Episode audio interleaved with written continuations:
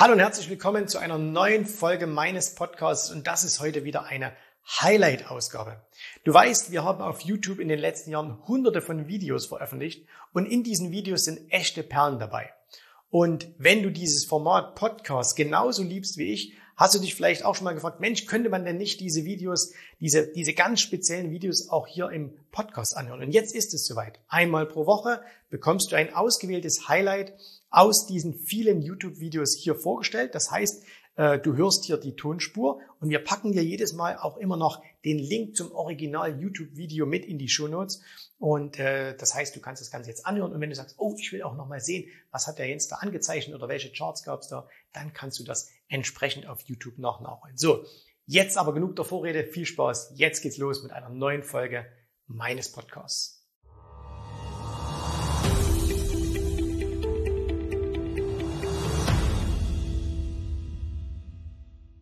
Hallo und herzlich willkommen hier auf meinem Kanal. Mein Name ist Jens Rabe und ihr seht es, ich bin heute nicht alleine, denn ich habe heute einen lieben Gast da. Hallo Lars. Hallo Jens. Schön, dass du bei uns bist. Warum ich heute einen Gast habe, das werdet ihr in diesem Video erfahren und ich kann euch nur empfehlen, bleibt dran, denn heute sprechen wir über total wahnsinnig interessante Sachen. Zum Beispiel, warum man innerhalb von einer Woche 5000 Kilometer mit dem Fahrrad durch Amerika fährt, was das mit Börse zu tun hat. Mhm. Noch viele andere spannende Dinge mehr. Also bleib dran, jetzt geht's los. Okay, lieber Lars, schön, dass du bei uns zu Gast bist, dass du dir die Zeit genommen hast.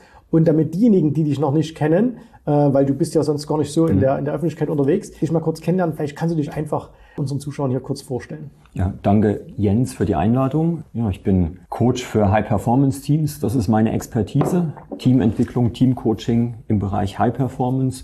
Meine Kunden sind große Konzerne, aber auch einzelne Personen, die deutschlandweit an der Spitze sind und an der Spitze bleiben wollen. Mein persönliches Anliegen ist es, Höchstleistung aus den Leuten und aus den Teams herauszuholen. Das ist so meine Berufung, meine Passion, meine Leidenschaft. Das ist das, was mich kitzelt im Business, aber auch im Sport. Sehr gut. Wir haben einige Gemeinsamkeiten, mhm. denn äh, wir haben äh, festgestellt, wir waren im selben Jahr bei der Bundeswehr. 96. Äh, 1996, das war das Jahr, in dem ich zur Börse oh gekommen oh bin. Warst, ja. warst, du vorher schon an der Börse? Im Planspiel Börse damals mit der Sparkasse. Ich glaube, meine erste Aktie war eine Feber. Damals gab es die noch. Feber, das war genau, alles so mit Stift und Papier. Ja. Und wie du immer gesagt hast, aus der Zeitung hast du dann den Kurs erfahren. War schon schön. Sehr cool.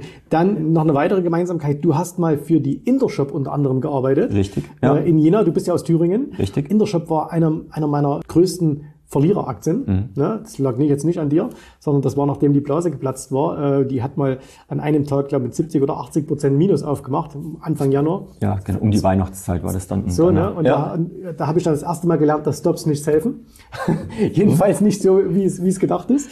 Äh, das ist noch was. So haben wir uns auch kennengelernt. Du bist vor einiger Zeit, das ist jetzt, wie lange kennen wir uns jetzt schon? Zwei, drei Jahre? Mhm. Ja, zwei, Gut, drei Jahre. Ja. Bist du Kunde bei uns geworden Mittlerweile sind wir aber auch Kunden bei dir geworden. Darüber will ich auch am Anfang mit dir sprechen, wo wir uns jetzt kennengelernt haben. Hast du uns eine Sache mal so nebenbei erzählt, wo es mich fast umgehauen hat, nämlich ihr seid mit einem Team in innerhalb von einer Woche ein paar tausend Kilometer durch die USA gefahren. Und jetzt erzähl mal, wie das war und warum ihr das gemacht habt. Das ist richtig. Ähm, und zwar, es geht um das Race Across America auch genannt das härteste Radrennen der Welt. Und ja, wir haben ein Team gegründet mit einer Mission, die nichts Geringeres war, als wir wollen das Ding gewinnen.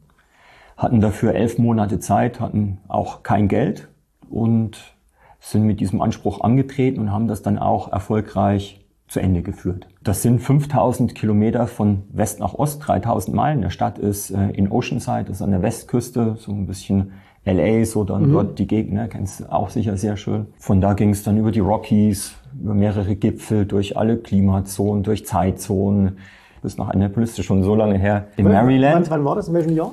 Es war 2016. 2016. 2016. Mhm. Es waren vier Rennfahrer, drei männliche Athleten, eine Frau und 15 Mann in der Crew. Meine Aufgabe war es sozusagen, diese Mission zum Erfolg zu bringen. Also alle erstmal sicher von A nach B. Es gab dort auch viele tödliche Unfälle in der Geschichte des Rennens, sicher von A nach B zu bringen und als positiven Nebeneffekt natürlich auch das Ding zu gewinnen. Am Anfang waren wir immer so ein bisschen übereifrig. Wir sind ja da immer so höchst motiviert. Wir wollten Rekordzeit fahren. Aber ein guter Mentor von mir, der Klaus Käfer, hat dann gesagt, Jungs, geht lieber auf Gewinn. Also setzt euch relative Ziele, keine absoluten.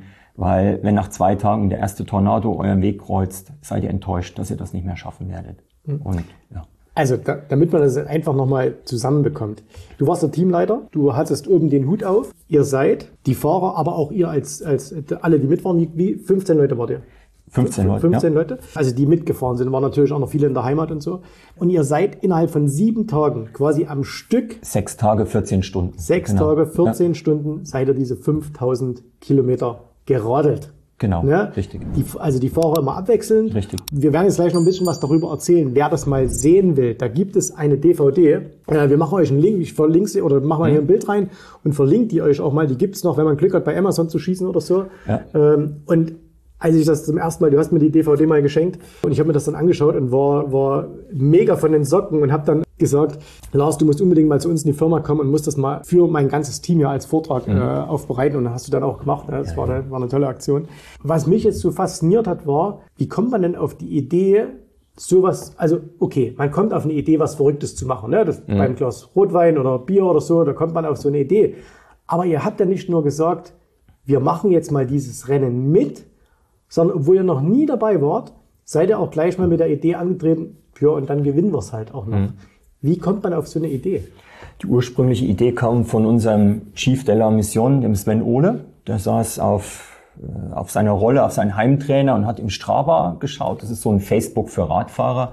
Äh, und da war ein Typ, der fährt jeden Tag irrsinnig viel Kilometer. Und da hat er gesagt, Mensch, da muss doch irgendwas dahinter sein, hat recherchiert und ist dann auf dieses Race Across America gekommen und hat dann ähm, aus diesem Anspruch heraus auch mal eine Höchstleistung oder auch Höchstleistungen zu vollbringen, gesagt, Mensch, da baue ich mir jetzt ein Team auf, wir treten an und wir gewinnen das Ding.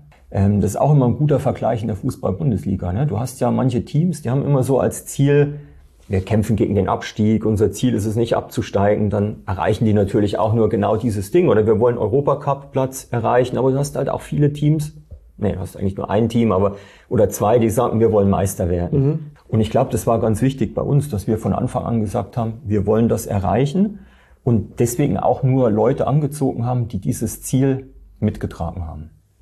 Also es war äh, bewusst so aus einer eigenen Motivation heraus. Ich möchte jetzt nicht nur äh, einer unserer Mentoren, Olaf Ludwig, hat immer gesagt, Cappuccino-Fahrten mal machen, also mhm. ein bisschen rumradeln und mir die Gegend anschauen, sondern wenn schon, denn schon.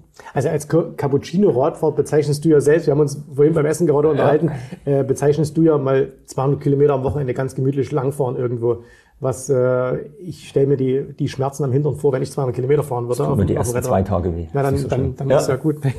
Aber äh, der, der Punkt ist tatsächlich, nehmen wir mal jetzt nochmal Bundesliga, weil das kennt, mhm. glaube ich, jeder, der hier zuschaut der FC Bayern. Mhm. Brauchen wir nicht um heißen Brei reden. Die sind's. Ja.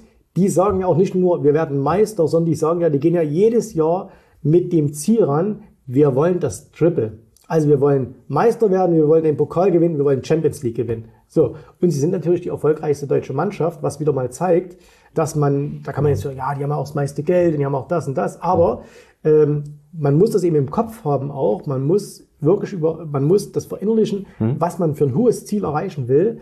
Wenn man eben, wie du sagst, nur sagt, na, hoffentlich schaffen wir, dass wir oben bleiben, dann schafft man hoffentlich vielleicht, dass man oben bleibt, aber mehr auch nicht. Also das heißt, euer Erfolg, also ihr habt ja das Rennen dann auch tatsächlich gewonnen in, in der Konstellation, ja. war unter anderem lag schon mal darin begründet, dass ihr gesagt habt, wir wollen das auch gewinnen. Dabei sein ist alles, dieser olympische Gedanke, das war nicht so euer, sondern das wäre uns ein bisschen zu wenig gewesen. Wenn, wenn ja. schon, dann das, das Optimum rausholen. Richtig. Cool. Parallel natürlich haben wir natürlich ähm, mit dem Professor Gerald Hüther viel zusammengearbeitet, mhm. der uns als Mentor mit der Akademie für Potenzialentfaltung unterstützt hat. Wir sind dann auf dem Weg auch in der Vorbereitung drauf gekommen, dass es natürlich nicht nur darum ging, sich hohe Ziele zu setzen, sondern dass da ja noch auch was anderes ist, was einen treibt. Und das war ja so ein gemeinsames Anliegen. Auch dieses Warum und Wozu macht man das eigentlich. Ne? Also wir wussten, wir haben da Leute versammelt, die sind irgendwie alle positiv verrückt auf ihre Art und Weise. Und wir haben sehr, sehr viel im Teamaufbau immer damit gearbeitet, warum bist du eigentlich dabei? Äh, was willst du hier, äh, was bringt dir RAM auch in deinem persönlichen Leben? Bist du jetzt jemand, der hier Trittbrett fahrt auf dieser Mission, der sich einfach auf diese mediale Aufmerksamkeit draufhängt und dann irgendwann wieder abspringt? Oder ist es wirklich eine, eine intrinsische Motivation, ein Grundmotiv, das dich antreibt, um hier diese Mission mit zum Erfolg zu führen? Und ich glaube, das, du hast ja gesagt, diese erstmal die hohe Zielsetzung, aber auch wirklich diese Arbeit mit dem Grundmotiv, das Warum und Wozu und dies auch im Teamaufbau zu forcieren, das waren wirklich die Meilensteine des Erfolgs. Mhm. Ähm, wir reden gleich noch ein bisschen über eure mhm. Vorbereitung. Ganz am Anfang des Filmes, den ihr habt ja auch ein professionelles Filmteam mitgenommen, ja. die euch von Anfang an, also nicht nur während des Rennens, sondern auch in der Vorbereitung begleitet haben. Und da ist, mir ist eine Szene hängen geblieben. Ich habe das vorhin mhm. schon gesagt. Und die hat mich total fasziniert. Also ich habe den Film jetzt schon dreimal gesehen ja. äh, und die, die fasziniert mich immer wieder. Und zwar ganz am Anfang sitzt ihr zusammen und einer von euch sagt, ich weiß nicht, ob du es gesagt hast oder ob es äh, ein anderer gesagt hat, aber sagt, wir haben jetzt elf Monate Zeit, um das Ganze zu machen. Und das Ganze muss uns jetzt aber, so sinngemäß, muss uns jetzt aber auch elf Monate lang Spaß machen. Mhm. Weil sonst wäre es verschwendete Lebensenergie, wenn es uns nur um das Ziel ginge. Also mhm. das heißt, man muss auch Spaß auf dem, auf dem ja. Weg dahin haben. Und wie, wie war das gemeint? Also wie habt ihr das auch, wie habt ihr das für euch auch als Team verinnerlicht? Weil mhm. sich auf sowas vorzubereiten, ist ja nicht nur Spaß. Also man sieht da ja äh, Dinge, die ihr da gemacht habt, die eigentlich schon ein bisschen sehr verrückt sind. Ne? Wir reden gleich noch drüber. Aber wie habt ihr das geschafft, auch diesen, diesen Spaßfaktor äh, immer wieder da, da hochzuhalten für euch? Spaß war für uns immer ein Indikator, aber nie eine Steuerungsgröße. Ne? Also wir haben nie bewusst gesagt, wir zielen jetzt alles drauf ab in der Vorbereitung, dass es spaßig wird oder locker. Das war schon alles sehr, sehr ernst. Aber das war was, was natürlich dann entstanden ist. Also unser Motto war natürlich, wir haben gesagt, wir wollen nach außen hin Souveränität zeigen. Mhm. Das war unsere Philosophie, auch gerade um die Mitbewerber so ein bisschen abzuschrecken, auch einzuschüchtern, so das Thema psychologische Kriegsführung. Und das andere ist natürlich nach innen auch Freiheit, Vertrauen und Spaß zu geben. Also Vertrauen in unsere Leute. Wir haben ich glaube, die einzigste Kontrolle, die wir gemacht haben, waren wirklich, ob die Pässe vorhanden sind für die Abreise. Der Rest, also Trainingsvorbereitung und so, war jedem selbst überlassen. Aber Spaß war für uns immer ein Indikator. Ich bringe auch mal das Zitat von Steve Jobs, der gesagt hat, äh, wenn ich zu viele Tage äh, in den Spiegel schaue und ich merke, es macht mir keinen Spaß, dann weiß ich, ich muss was verändern. Ich weiß jetzt nicht unbedingt, dass ich das verlassen muss, was ich da gerade mache, aber ich weiß, ich muss was ändern. Und das war für uns immer so ein Indikator, wo wir gemerkt haben, vielleicht geht jetzt gerade der Spaß aus der Truppe raus und dann wird es irgendwann so ein bisschen zum Zwang. Mhm. Und wenn du das zum Zwang machst, dann ist das irgendwie nicht mehr so intrinsisch motiviert, dann ist das so extrinsisch. Ja, so haben wir das gesteuert. Mhm. Jetzt habt ihr im Vorfeld, äh, auch da sind wieder ein paar Dinge hängen geblieben, ihr habt euch am Anfang unglaublich viele Experten dazu geholt. Mhm. Das heißt, ihr habt Gerald Hüther gehabt. Äh, Olaf Ludwig fürs ja. Mindset. Olaf Ludwig, wer den nicht kennt, Olaf Ludwig hat mal die, die ehemalige ja. Friedensfahrt gewonnen. Ja. ja. das war so quasi die Tour de France des Ostens. Super Radrennfahrer aus, glaube aus Gera. Und ihr habt euch aber auch wahnsinnig viele, ihr habt euch Trainer geholt vom Olympiastützpunkt und so weiter und so fort. Warum habt ihr gesagt, ich brauche da Experten dazu? Weil heutzutage ist ja mhm. alles so, dass alle sagen, naja, komm, du hast YouTube, äh, du kannst alles in Büchern lesen. Warum habt ihr euch Experten geholt, die man ja auch nicht einfach so kriegt, weil man sagt, hey, hast du mal Bock? Ne? Also warum habt ihr das gemacht? Genau, wir wollten ja bewusst diesen Ansatz der Co-Kreativität fahren. Co-Kreativität und auch sogenannte High Performance entsteht, wenn wir uns gegenseitig auf Augenhöhe, auf Höhe des Subjektes begegnen. Das heißt, der Gerald Hüther würde sagen, wenn ich den anderen nicht zum Objekt meiner Wünsche, Erwartungen und so weiter mache. Und dafür brauche ich ein Team, das interdisziplinär, man sagt heute auch crossfunktional aufgestellt ist. Weil nur durch diesen verschiedenen Blick aus den verschiedenen Professionen auf dieselbe Sache entsteht Kreativität. Mhm. Wenn du einmal in so einem Rennen brauchst, ist es Kreativität. Wir haben eine Rennsituation gehabt. Ich glaube, ich hatte acht Stunden keinen Funk. Mhm. Und du musst den Leuten vertrauen. Du musst Kreativität, kreativ plötzlich sein. Wir hätten früher gesagt, du musst improvisieren. Ähm, und das war eine unserer Steuerungsgrößen, wo wir gesagt haben, wir brauchen zum richtigen Zeitpunkt genau das Team an Experten, das uns für den Moment weiterhilft, aber auch um diesen externen Blick darauf zu bekommen, müssen das Leute sein, die zwar anschlussfähig sind und die wir auch für diesen Zeitpunkt in das Team embedden, aber die trotzdem diesen externen Blick und die uns mitbringen und die uns auch pieksen. Mhm. Jetzt, habt, jetzt seid ihr ein Team gewesen. Wie ist das jetzt, wenn jemand jetzt, wie bei uns beispielsweise, mhm. jetzt ist jemand Kunde bei uns und er sagt auch, ich möchte High Performance erzielen. Mhm. Der holt sich ja auch Experten. Mhm. Der holt sich uns, der holt sich einen hochprofessionellen Broker, mhm. äh, der holt sich hochprofessionelle Werkzeuge und so weiter. Mhm. Warum, muss, warum muss das jemand machen, wenn er auch als Einzelkämpfer sozusagen erfolgreich sein will? Warum brauchst du zwingend Experten um dich herum, damit du dein Ziel erreichst? Es geht um deinen blinden Fleck. Ne? Du hast ja, also jeder hat einen blinden Fleck. Per Definition kann der auch nicht eliminiert werden. Den kannst du nur verschieben. Und es geht einfach darum, äh, zusätzliche Handlungsoptionen zu schaffen. Also jeder externe Blick bietet mir wiederum die Chance, neue Optionen zu erkennen und vielleicht auch eine Option zu erkennen, die in der jeweiligen Situation jetzt für mich besser ist. Und auch einfach in die nächsten, den nächsten Schritt in die Richtung, in die richtige Richtung bietet. Und darum ging es uns einfach permanent so diese Differenz zwischen Eigen- und Fremdbild, mhm. sagt man auch in der gruppendynamischen Entwicklung, ne? immer so, so gering wie möglich zu halten, um dieses, wir kochen im eigenen Saft auch zu minimieren um uns einfach auch da wirklich zukunftsfähig zu halten. Weil wir wissen, dass heutzutage, ähm, wie lange hält ein Plan? Wir haben immer gesagt, auch it's not about the plan, it's about planning. Mhm. Also wir müssen permanent umplanen können. Und dabei haben uns sozusagen auch die Experten geholfen, äh, um unser Wissen sozusagen anzureichern. Wir haben auch eine, eine, eine Teamphilosophie gehabt, dass wir gesagt haben, wir setzen nicht auf spezifische Rollen? Also zum Beispiel, du bist Arzt, du bist ein Physiotherapeut, du bist der Sportwissenschaftler, du bist der Mechaniker, du bist derjenige, der die Wäsche macht, sondern wir sagen, wir setzen auf Disziplin und im Rahmen eines, man sagt neudeutsch auch T-Shape, kann jeder alles, zwar nicht bis mhm. zur Perfektion, aber er hat auch da in diesem Moment das höchste Einfühlungsvermögen für den Gegenüber, ähnlich wie im modernen Sport, man sagen würde, heute äh, Verteidigung beginnt im Sturm. Mhm. Verteidigung ist eine Disziplin, die beginnt im Sturm. Früher gab es den Verteidiger, der hat sich manchmal hinten gelangweilt, das passiert heute nicht. Ne?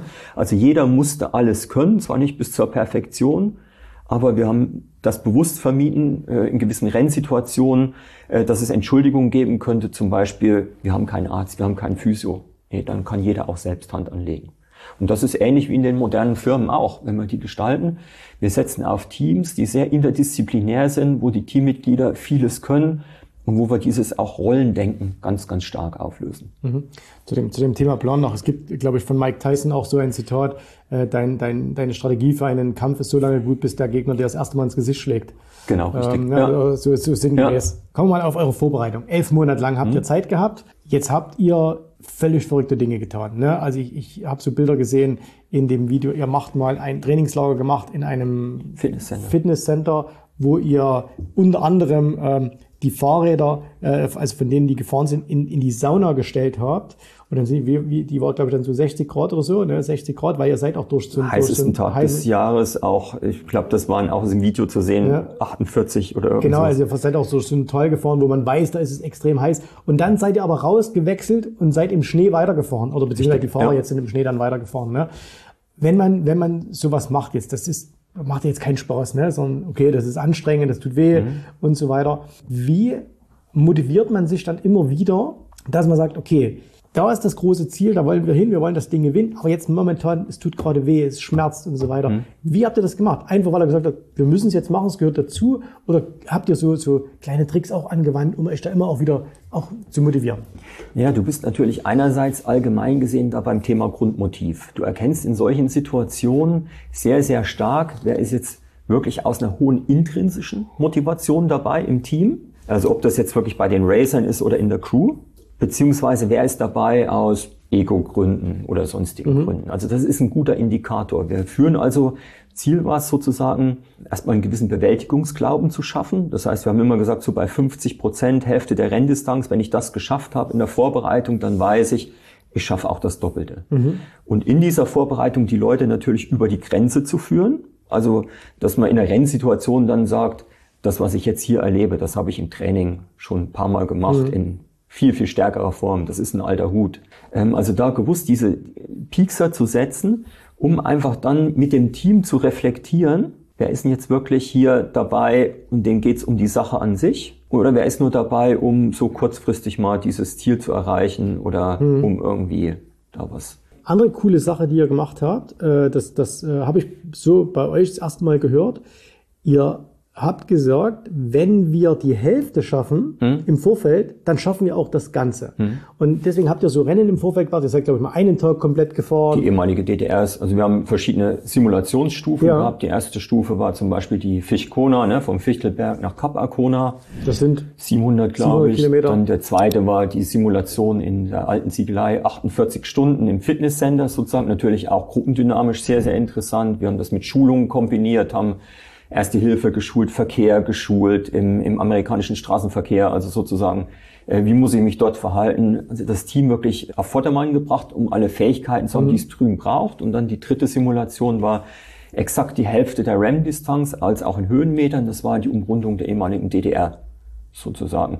Und da wussten wir sozusagen aus der Sportpsychologie raus, Bewältigungsglaube 50 Prozent, das ist ähnlich wie Halbmarathon, dann schaffe mhm. ich auch den Marathon. Ja. Ja, bei 30 Kilometern wird es dann zwar nochmal schwierig, da kommt der innere Schweinehund, aber dann schaffe ich das auch. Und wir mhm. haben immer mit den Leuten auch, weil du vorhin gesagt hast, diese kleinen Tick, äh, Tricks mal reflektiert, wo ist denn jetzt gerade euer innerer Schweinehund? Wir haben das immer genannt, der Quatschi, der jetzt zu euch spricht. Mhm. Und wo fallen dir irgendwo Begründungen ein, warum du jetzt hier nicht dabei sein kannst? Das ist manchmal ganz einfach. Du machst eine Grafik, wer hat an welchem Teammeeting und an welchen Vorbereitungen teilgenommen, relativ früh. Und da ist halt bei einigen Leuten ist das rot und bei anderen ist das halt durchgängig grün und dann musst du nicht mehr viel sagen. Hm. Heißt es auch mit dieser, wenn du die Hälfte schaffst, schaffst du das Ganze? Also vom Marathon erkenne ich es auch. Aber wenn du jetzt zum Beispiel, übertragen wir es mal auf das hm. Thema Börse. Du sagst, du möchtest jetzt, du, du bist jetzt ganz am Anfang oder relativ am Anfang und du willst da jetzt irgendwo hin, dass du eben sagst, okay, ich will mein, mein Vermögen aufbauen und so weiter und so fort. Und jetzt gibt's ja da auch verschiedene Schritte, die du machen musst. Ne? Heißt es auch, würdest du das auch so aus deiner eigenen Erfahrung, reden wir dann gleich mhm. noch drüber, wenn du so die Hälfte schaffst, die Hälfte geschafft hast und dich damit beschäftigst, reflektierst, dass du weißt, okay, dann schaffe ich auch noch den Rest? Klar, das war doch bei uns auch so in der Ausbildung. Wenn du gesehen hast, ich handle jetzt zum Beispiel mal die Hälfte dessen, was ich sonst handle. Oder auch mhm. vom, vom Volumen her. Ich kann das handeln. Ja, dann ist doch alles andere gar kein Problem mehr. Mhm. Ne? Wir fangen Schritt für Schritt an. Ähnlich so haben wir es ja auch gemacht. Unser erster Optionstrade oh Mann, was war das damals für, für ein heißes Ding? Das weiß ich immer noch, auch zu, zu Corona-Crash-Zeiten und OHI war das damals, glaube ich, mhm. und ordentlich ins Negative. Und dann geht's aber los. Dann Stück für Stück für Stück und dann irgendwann weißt du, jetzt kann ich mit den und den Volumen umgehen, zwar in kleinen Häppchen, mhm. kleinen Positionsgrößenhäppchen, aber doch insgesamt in dem Volumenbereich. Und wenn ich das jetzt mal hochrechne auf das, was ich noch woanders safe habe, dann weiß ich, hey, dann schaffe ich doch den Rest auch. Mhm. Ist doch überhaupt kein Thema. Also psychologisch gesehen. Ja. Ne? Ich weiß einerseits, wir handeln jetzt hier nicht Paper Trade, nicht Kiki oder wir machen ja. hier nicht Konsor, äh, Entschuldigung, wir machen hier nicht äh, irgend sonst was und setzen fingierte Stops ja, oder was ja. weiß ich, sondern es geht hier wirklich um die Wurst. Weil wenn ich jetzt hier was falsch eingebe in der Maske, dann kann ich schon Schaden anrichten, das ist klar. Also das, mir ist die Ernsthaftigkeit bewusst. Das war, glaube ich, ganz, ganz wichtig. Aber ich wusste auch, wenn ich das jetzt hier in dem schaffe, dann schaffe ich das auch für den Rest mhm. meines kompletten Vermögens.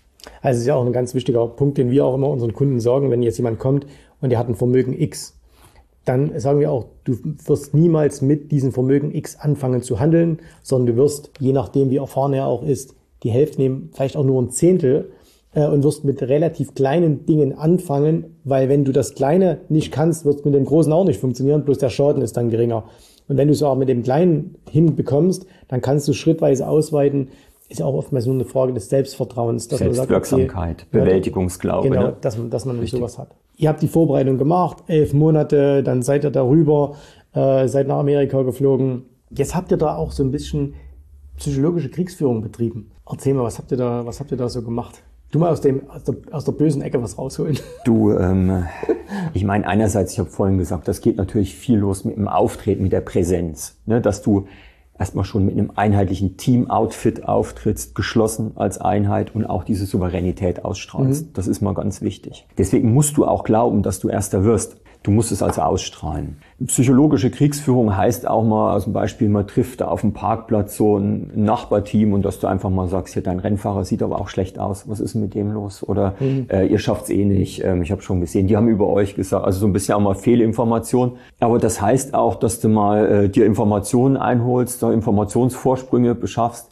Das heißt jetzt nicht, dass du cheatest oder jetzt irgendwie Reißzwecken auf die Straßen wirfst, das ist klar, da gibt's den, den sportlichen Ethos aber du versuchst schon auf dieser mentalen Ebene sehr, sehr viel zu beeinflussen, auch Suggestivfragen zu stellen. Ne? Also ich glaube, das wird nichts oder mhm. und so. Und, und dann merkst du ja schon, was kommt. Also du bist im Rennen sehr, sehr nah auf. Du, die Begleitfahrzeuge treffen sich sehr oft. Du kommst da auch mal im Plausch rein. Beziehungsweise, dass du sagst, vorhin hier mit der Rennleitung, das war aber sehr knapp, was ihr seid jetzt hier kurz vor einer Strafe oder so, auch einfach mal. Mhm. Also alles so ein bisschen wie früher am Fußball haben wir das ja auch auf dem Feld gemacht, dass wir da immer mal so ein bisschen, also so diese kleinen Tricks, um einfach mal zu gucken, wie reagiert der Gegner, mhm. auch um dir ein Gefühl einzuholen, wie ist denn der gerade drauf. Ja. Mhm. Jetzt läuft das Rennen. Knapp sieben Tage am Stück. Also das heißt es ist ja nicht so, dass mhm. tagsüber gefahren wird, nachts wird geschlafen, sondern die Teams, in eurem Fall ja war ein Vierer-Team, Wir äh, Fahrer, die fahren permanent, rund um die Uhr. Es ist immer jemand auf der Strecke. Äh, das ist ja eine absolute Extremsituation für alle. Also mhm. äh, es ist in, eurem, in dem Film ist das super toll beschrieben. Selbst für die, die da in Schrittgeschwindigkeit oder in, in langsamer Fahrt hinterherfahren müssen, das Ticken der, der Warnblinkanlage. Äh, und alles so weiter. Jetzt haben wir an der Börse auch immer mal solche Extremsituationen. Eine Crashphase, eine mhm. Phase, wo die Volatilität unheimlich hoch geht und so. Wie habt ihr das geschafft, in so einer Phase erstens euer Ziel nicht aus den Augen zu verlieren und auch mit diesem Stress umzugehen, weil du kannst ja jetzt nicht sagen, okay, komm, wir machen mal zwei Stunden Pause, lege ich, jetzt lege ich mich hin oder mache mal einen Tag aus. Und das kannst du ja an der Börse auch nicht. Wenn der Markt gerade crasht, mhm. kannst du nicht sagen, ich schalte jetzt mal die Computer aus und schaue mal eine Woche Klar. wieder nach. Das kannst du schon machen, aber nicht so hilfreich. Klar. Was habt ihr da gemacht? Also wir haben am Anfang sehr, sehr viel Risikomanagement betrieben. Das war auch aus den Ergebnissen aus der Simulation heraus, vergleichbar mit der Ausbildung bei dir für verschiedenen Etappen, wo wir es gehabt haben, äh, immer geschaut haben, was kann denn eigentlich passieren? Was ist, wenn uns ein Rennfahrer ausfällt? Wie müssen wir unseren Schichtplan umstellen? Das haben wir alles in der Schublade gehabt. Also wir haben das dann einfach nur rausgezogen für den Fall der Fälle, weil in der Rennsituation ist dein Wahrnehmungsfeld eingeschränkt. Das, ich vergleiche das mit der Situation Corona-Crash, als es plötzlich nach unten gegangen mhm. ist. Und wenn ich da nicht weiß, vergleiche mal das, wo ich meinen Stop setzen muss, oder ob ich die Aktie behalte oder aussteige, dann ist das natürlich eine willkürliche Aktion und eigentlich ist die Entscheidung, die ich dann treffe im Bereich Angst getroffen, aber ich glaube nicht, dass das die bestdurchdachteste ist. Mhm. Das heißt, wir haben also für alles mögliche Ablaufpläne, Checklisten gehabt, wenn was passiert, dann nehmt das heraus. Ähm, in einer normalen Rennsituation läuft das alles. Du weißt, das ist dir im Fleisch und Blut. Aber wenn wirklich mal äh, eine Extremsituation kommt, wir haben auch das eine Mal zum Beispiel, dass ein Tornado dir über die Strecke fegt und so weiter und so fort. Was musst du dann machen? Du hast deine Checkliste, ähnlich wie es im, im, im Flugverkehr auch mhm. ist und so, und arbeitest das ab. Plus natürlich, dass du auch weißt, aus der Vorbereitung heraus, ähm, es gab viele Situationen, die sind wir schon mal durchlaufen, also ist es auch okay. Mhm. Aber wirklich hier aktives Risikomanagement.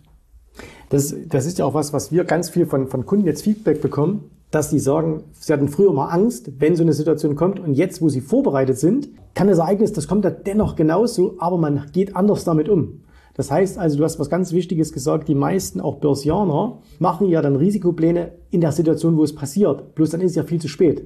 Richtig. Also du bist dann, du bist dann emotional ja so weg von der Schiene, äh, dass du gar nichts mehr machen kannst. Wenn du es aber im Vorfeld bei alles durchdacht hast, also so quasi, wir erwarten das Beste, bereiten uns aufs Schlimmste vor, dann kannst du natürlich dann wirklich so ein bisschen robotermäßig das mal rausziehen, sagen, okay, dann müssen wir das machen, dann müssen wir das machen, müssen wir das machen. Genau, du kannst den Prozess noch gestalten.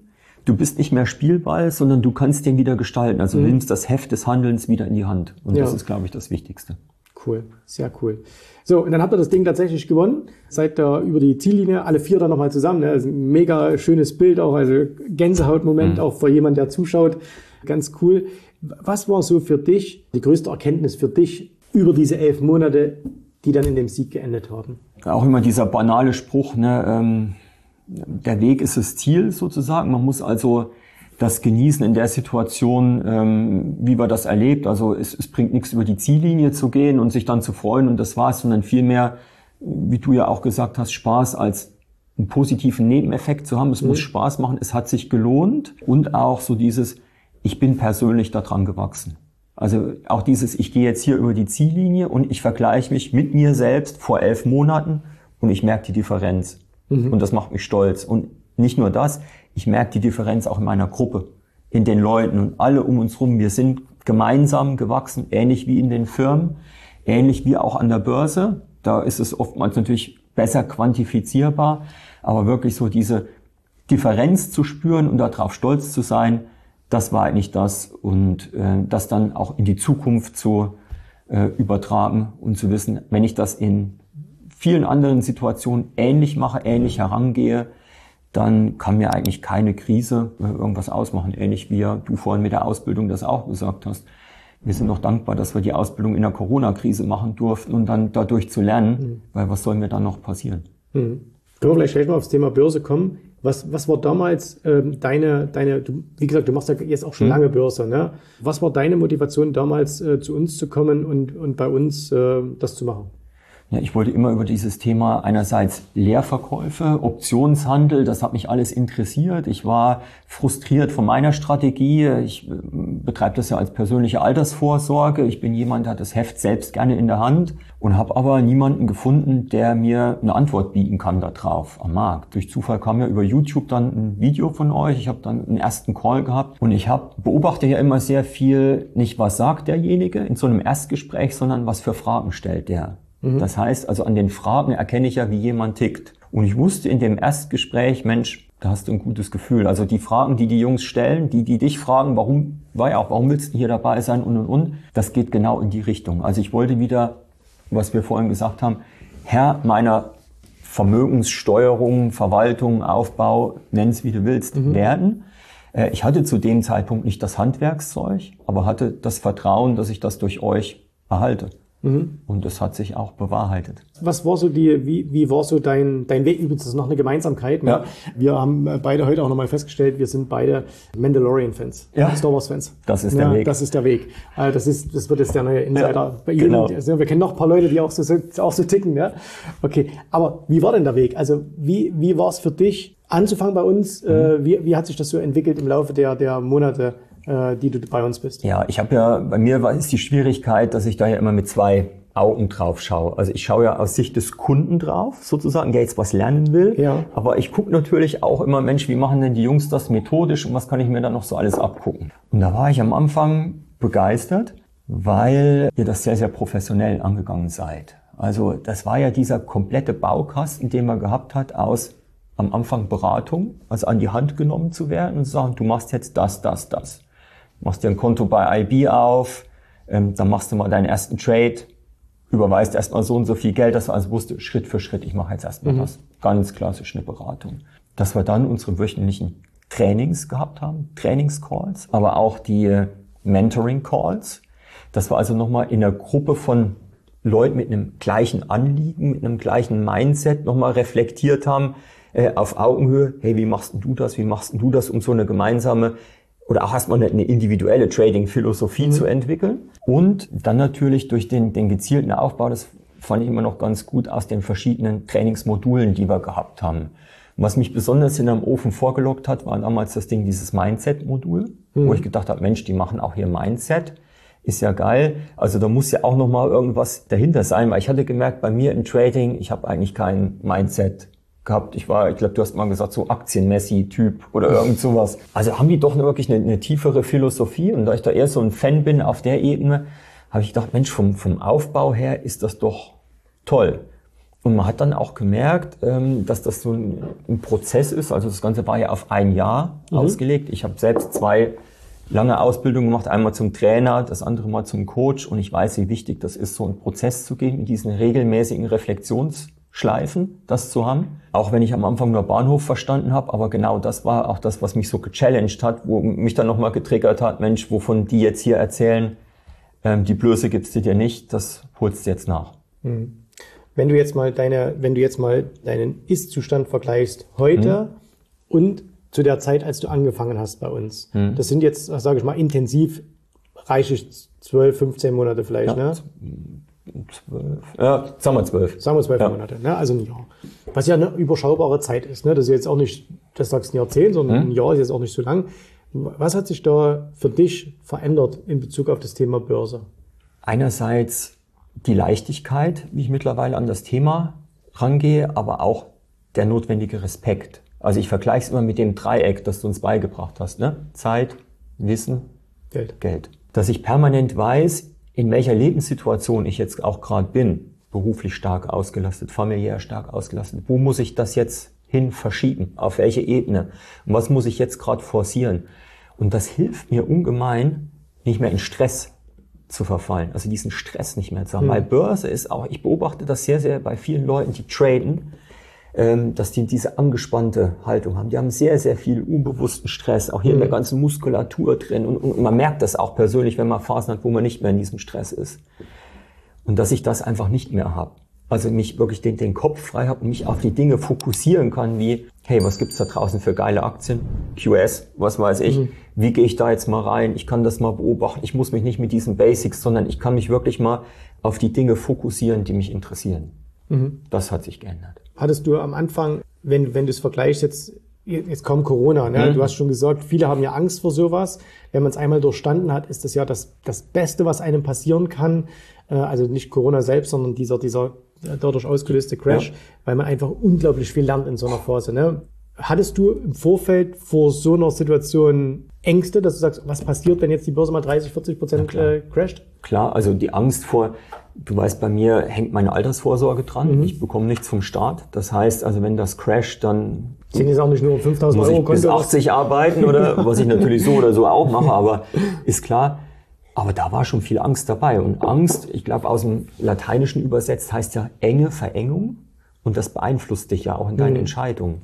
Aktuell habe ich keine Angst mehr.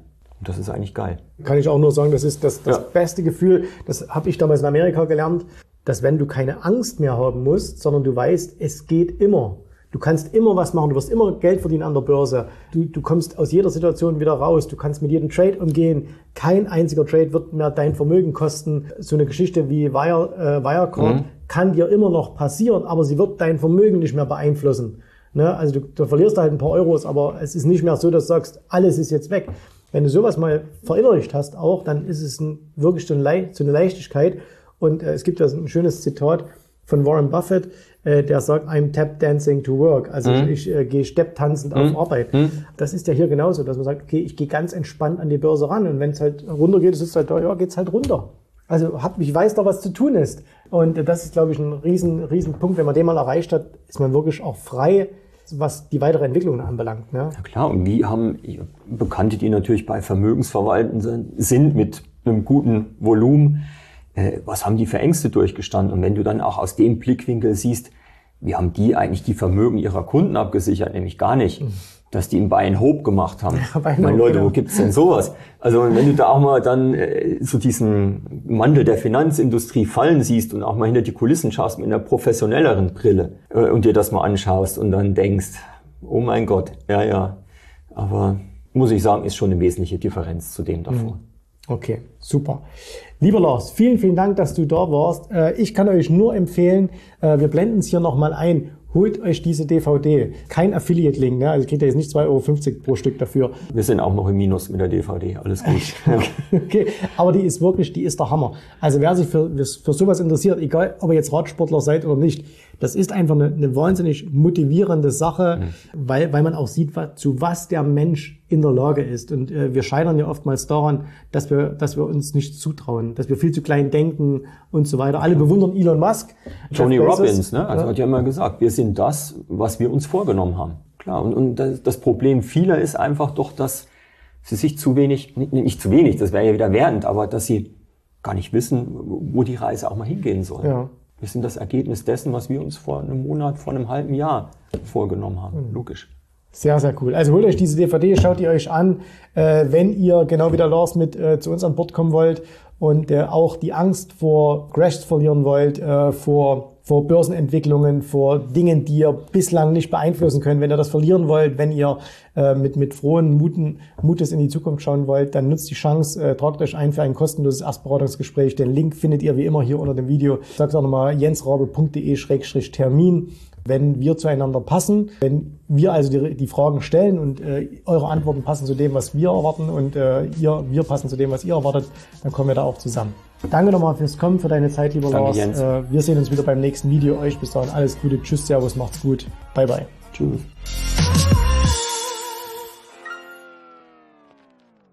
Ich hoffe, dir hat gefallen, was du hier gehört hast, aber das war nur die Vorspeise. Das eigentliche Menü, das kommt noch. Und wenn du darauf Lust hast, dann besuche jetzt ganz einfach jensrabe.de-termin und vereinbare dort noch heute einen Termin. Und in diesem absolut kostenfreien Strategiegespräch wird für dich eine individuelle Strategie entwickelt. Das heißt, wir schauen uns mal an, wo stehst du jetzt, was sind deine Ziele, wo willst du hin und wir schauen auch, ob wir gemeinsam dieses Ziel erreichen können. Und äh, du musst immer an Folgendes denken. Wenn du etwas im Leben erreichen willst, sei es, es an der Börse, sei es beim Unternehmertum, dann brauchst du immer jemanden, der dir hilft, der schon auf einer Stufe ist, wo du noch hin möchtest. Und so wie jeder Sportler einen Trainer hat, so wie jeder erfolgreiche Selbstständige einen Mentor hat, so brauchst auch du an der Börse einen Mentor, der dir hilft, deine Ziele zu erreichen. In den letzten Jahren habe ich Tausenden von Menschen gezeigt, wie sie ein regelmäßiges Einkommen an der Börse erzielen, wie sie ihr Vermögen sichern können und auch du kannst das erreichen. Davon bin ich felsenfest überzeugt. Also, geh jetzt einfach auf jensrabe.de-termin und vereinbare noch heute deinen persönlichen Termin. Ich freue mich auf dich. Wir hören uns. Bis dahin. Tschüss, Servus, mach's gut. Bye bye.